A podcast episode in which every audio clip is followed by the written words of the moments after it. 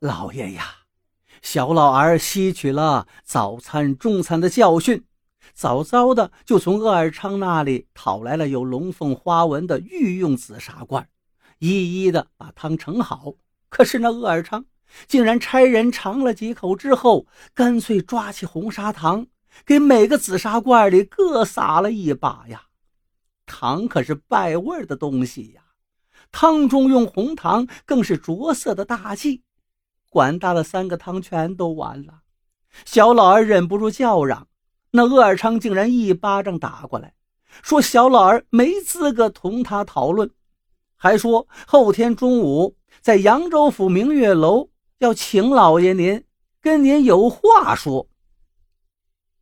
毛举人说完，那三根手指头忍不住去捂着他肿胀的脸颊。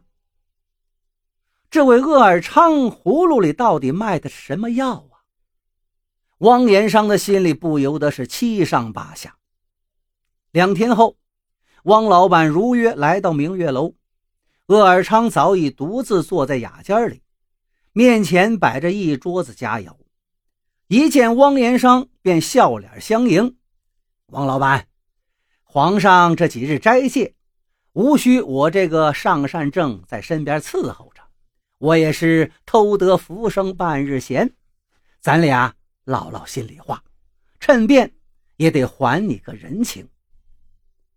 随即，鄂尔昌是又吃又喝，连连赞扬。扬州菜名不虚传。汪延商哪有心思陪着他吃喝呀？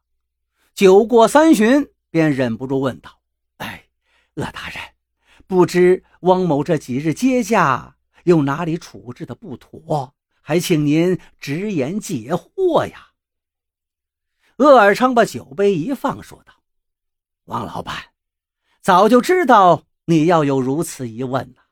来来来。”我给你讲个太祖爷的故事，你就全明白了。原来，明末之时，清太祖努尔哈赤起兵反明，在关外浴血奋战几十年，终成气候，建国称了帝。可开国不久，朝臣们就发现努尔哈赤渐渐迷恋美食了，对朝廷大事越来越不感兴趣。幸运的是。汉臣范文成有一次在朝会时，给努尔哈赤讲了春秋时期的一个故事，说齐桓公贪图美味，宠爱厨袍，以致国乱生死。努尔哈赤听了之后是幡然醒悟，同时对管理食膳的大厨就警觉起来，把他抓起来细审。果然，这位大厨呢是明朝派来的细作。任务就是用美食美味让努尔哈赤沉湎其中。努尔哈赤是勃然大怒，要杀掉这位大厨。为了活命，大厨就哀求皇上且慢，小人能让您沉溺于美味之中，也能让您以及后世的皇帝都不再沉溺于美味，而是一心治理天下。到最后，努尔哈赤赦免了这位大厨的死罪。并任命他为第一任的上善政。这位大厨一见努尔哈赤心胸宽广，便转而死心塌地的效劳，制定了一整套严格的皇帝御膳制度，一代代传袭下来。汪延商听的是目瞪口呆。这么说，您的意思是，这上善政的职责就是让皇上吃不到美味？对喽。鄂尔昌道：“汪老板，这乍一看呢，御膳用料精红，品类繁多，却能体现皇家气派。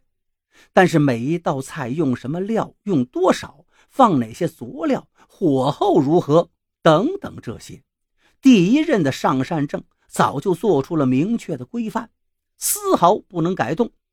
再高明的厨师也没法发挥水平。再者，他还为皇帝量身定做了一套堂而皇之的用膳规矩，比如宴膳、尝膳，其中最厉害的莫过于吃菜不许过三匙。无论哪道菜，即使它再可口，皇上也不能连吃三口，否则这膳桌上永远就不会再有这道菜出现了。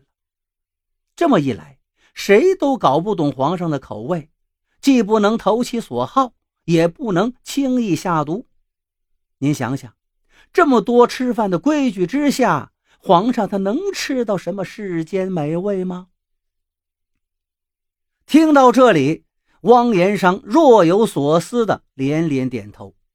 最后，鄂尔商把酒杯一放，话题一转道：“我说，王老爷呀，今天这桌酒宴点的可都是你们扬州菜的佳肴名品，把你那张千两的银票花了个精光，实在是你请我了，鄂某多谢了。但看得出来。”你却是吃的味同嚼蜡，可见味从心生。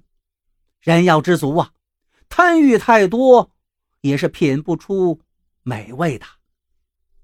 说到这，他哈哈一笑，轻轻的一拍桌子，拱手告辞。此时，偌大的雅间里只剩下汪延商一个人呆坐在宴席前，对鄂尔昌的那一番话，久久的。回味着。